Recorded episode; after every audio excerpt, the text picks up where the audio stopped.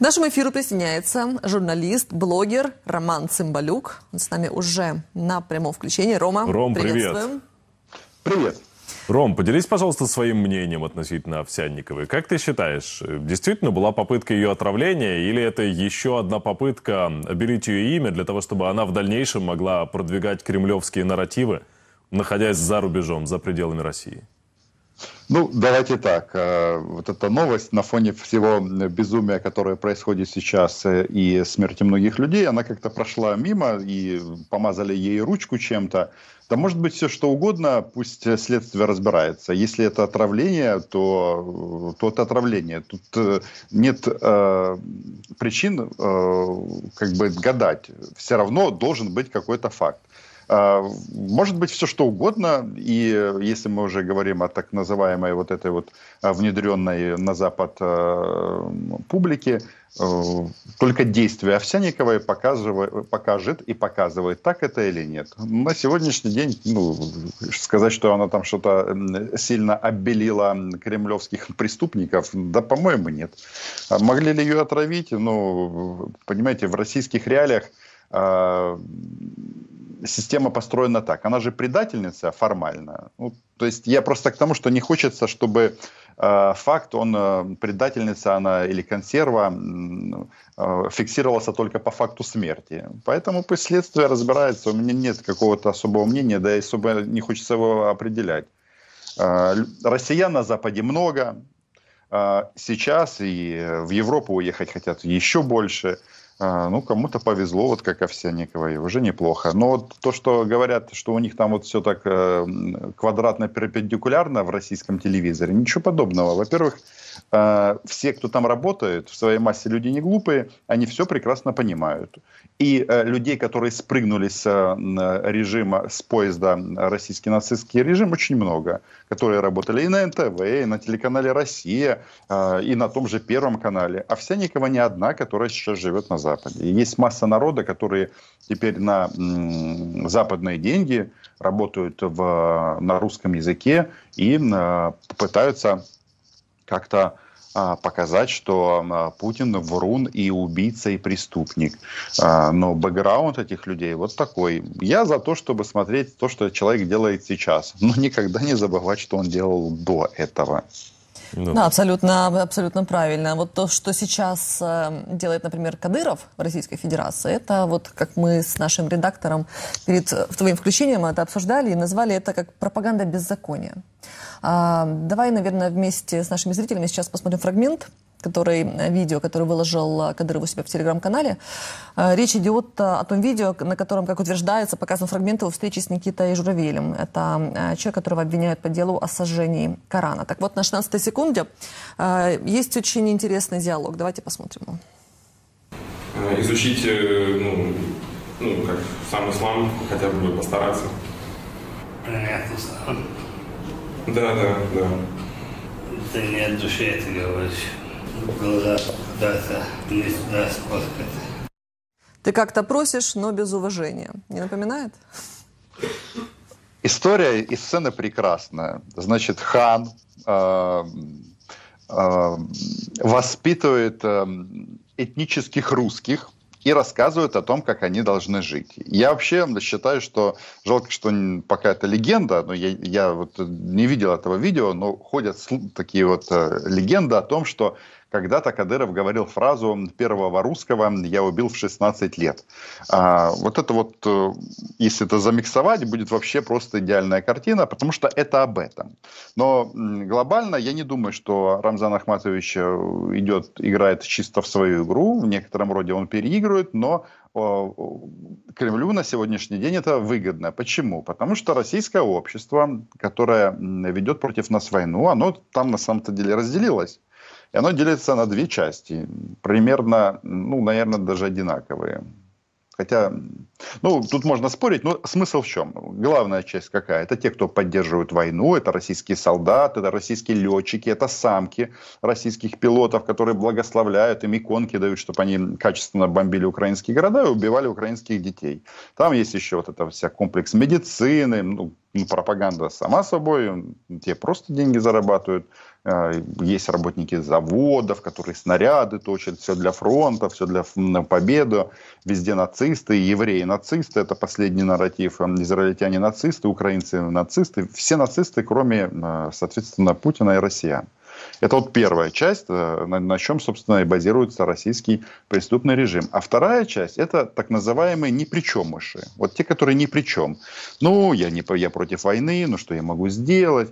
А, в общем, буду молчать и смотреть в пол. Так вот, а, для ни при чемышей, которые ни при чем, вот это и выступление Рамзана Ахматовича и других э, видных деятелей а, кадыровского клана. Они показывают, что молчите, молчите, не смейте поднимать голос. А, здесь все изменилось. Я, когда смотрю на Рамзана Ахматовича, сразу вспоминаю а, митинги, которые я в Москве снимал. И там так называемая российская оппозиция, которая сейчас или по тюрьмам, или за границей, они любили выкрикивать такой лозунг. «Мы здесь власть». Так вот, Рамзан Ахматович а, Кадыров, он показывает, что кто э, власть в Российской Федерации. И э, этнических русских эм, это не касается. А на публику в Ичкерии непосредственно это должно каким-то образом производить хоть какое-то впечатление? Ну, то есть объяснять, например, зачем Кадыров продолжает оставаться у власти там? Э, давать некую легитимизацию его присутствию у власти вообще в целом в Чечне? Э, я думаю, так вопрос ставить мы не можем. Зачем он остается? Во-первых, он никого не спрашивает. Мне иногда кажется, он даже не спрашивает Владимира Путина по этому поводу. Снять его просто так никто не может. Это человек с, как это, с блокирующим э, э, пакетом в конфедерации, которая называется Российская Федерация. Два субъекта, ну, непосредственно Россия и покоренные народы, и Чечня, соответственно, его клан. А, то, что они за вот эти вот годы после окончания Второй Чеченской э, всех там зачистили, всех ну, условных противников кадыровскому клану, ну, кажется, это очевидно. И э, заметьте, э, вот что делает сейчас Рамзан Ахматович? Он задает так называемую э, федеральную повестку. Он показывает э, о том, что он решает любой вопрос. Там вот, мы же как-то по, по, по своей памяти помним, что вроде как э, большая православная страна Россия, они хоть и называют себя там многоконфессиональной, это правда, но а, нам обычно на экспорт отправляли Гундяева, это российский поп, вот этот самый главный, который, да, тоже благословляет на войну. Так вот сейчас вот все меняется, и э, вот я почему всегда говорю о том, что а, у этнических русских большие проблемы. Вот давайте вспомним, там был такой парень у них из Госдумы, глава комитета по делам национальностей. Как он написал, потом очень долго извинялся, каялся перед Рамзаном. А, он написал, что тогда бы бойцы батальона Ахмат не загоняли бы русских солдат в окопы. Ну, то есть э, подтверждение того, что у кадыровцев особое положение, им закон не писан, это понятно. Сам факт того, что а, они публично показали, что сын э, малолетний, ну как, неполно, не, неполнолетний, ему 16 лет, Адам избивает этого журавеля, но это опять же, вот э, это э, в первую очередь сигнал вот этому русскому этносу, который там остался, что ваше дело молчать и умирать за Путина, а направление смерти вашей укажут там бойцы Кадырова. Ну, я это вижу так, потому что никто, вот смотрите, они позиционируют, у них 83 региона в Российской Федерации, субъектов э, РФ. Называют вроде даже больше с оккупированными украинскими территориями. Ну, то ладно, не об этом. Так вот, э, возникает вопрос – Почему мы слышим только Рамзана Ахматовича? 83 субъекта, это же много. Есть губернаторы, большие начальники там у себя. У них тоже там свои машины, своя охрана. Но они, но они молчат, как будто уже умерли. А Рамзан Ахматович живее всех живых. Вот чтобы мы про него не думали и не желали ему всяких гадостей. Он вернулся в свою вот эту вот э, форму, немножечко сдулся. Не знаю, что там с ним было. Но вот пока это выглядит вот так. Ну, да, как-то его откачали в прямом и переносном смысле этого слова. Ром, а вот э, по твоей версии, как ты считаешь, может ли пойти Кадыров на выборы? И насколько это было бы проблемой для Путина? На президентские? Нет, не может. Ну, потому что, во-первых, нет выборов.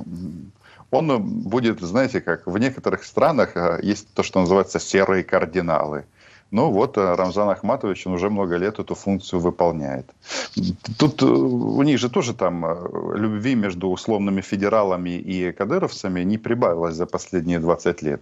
И ему вот эта вот политика большая, она, ну, в смысле Москва, она опасна для жизни. Заметьте, что большинство своих вот э, обращений он делает или из московской больницы, очевидно, в окружении охраны, или из своего золотого дворца.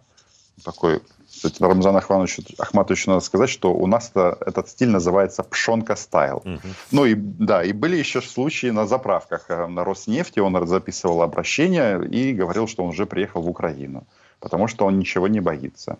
Я не думаю, что это возможно, потому что ну, реально ему оппозиция очень сильная, и э, я бы лично призвал бы Рамзана Ахматовича баллотироваться. Но мне кажется, он не такой глупый.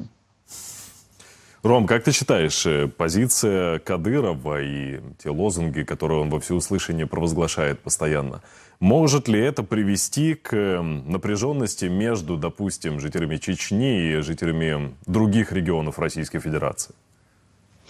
Так вот, э, слушайте, эта напряженность, она никуда не, не делась за, за последние, ну, фактически 20 лет. Она как была, эта напряженность, так она осталась. Только все вот эти вот действия а, привели к тому, вот этот особый статус Кадырова и его клана вне закона Российской Федерации – что все остальные боятся, понимаете, просто боятся. Вот э, у нас, э, у нас, помните, э, у нас даже президент Украины, он еще не был президентом, извинялся перед Кадыровым, потому что они там начали играть на вот этих вот э, межкультурных, э, межнациональных, межрелигиозных отношениях. Тогда Зеленский, он, по-моему, президентом еще не был. Ну, я к чему это все веду? Э, когда э, человек, который занимался актерством, это делает, ну, это нормально. Ну, так там же вот вы можете просто забить вот любой в Google, а у них, э, соответственно, в Яндекс, а, перед Кадыровым извинился. Так там вот будет вот такой список, и это федеральные чиновники, и местные депутаты, и федеральные, все его боятся. Вот э, из последнего, значит, написал Мединский, э, бывший министр культуры, сейчас помощник Путина, учебник истории. И что? Кадыровцы заставили извиниться, э, переписать э, очередной раз. Там, кстати, за 20 лет последних э, учебник истории России переписывался 43 раза, и вот это, это переписывание, оно не, не, не последнее. То есть страх в первую очередь, э, страх перед ними, потому что они, ну, слушайте, то, то, что мучают заключенных и арестованных в российских э, СИЗО и тюрьмах, это не является секрет. Но до этого избиения никто не транслировал. То есть там были скандалы, когда там камеры с наблюдения, вот эти, все эти истории с швабрами, даже об этом говорить жутко. Они это все вывалили, вывалили в сеть, и вроде как бы должен был бы быть в России скандал. Ничего нет. Они все под этим, под плинтусом. Забились россияне и молчат. И им все время говорят – ты или должен быть ультра, ультранацистом э, из э, команды Путина, или ты должен быть ни при чем. Ни при чем, Меня это не касается, и швабра, э, ты делая вид, что тебя война не касается, и швабра тебя не коснется. Ну, вот такой они сигнал подают, э, и в данном именно конкретном случае это э, в интересах Кремля в полном объеме. Да, то есть таким образом получается проще управлять э, мнениями масс, и я или человек маленький, от меня ничего не зависит, это вот они там в Кремле себе пусть решают. У нас царь есть.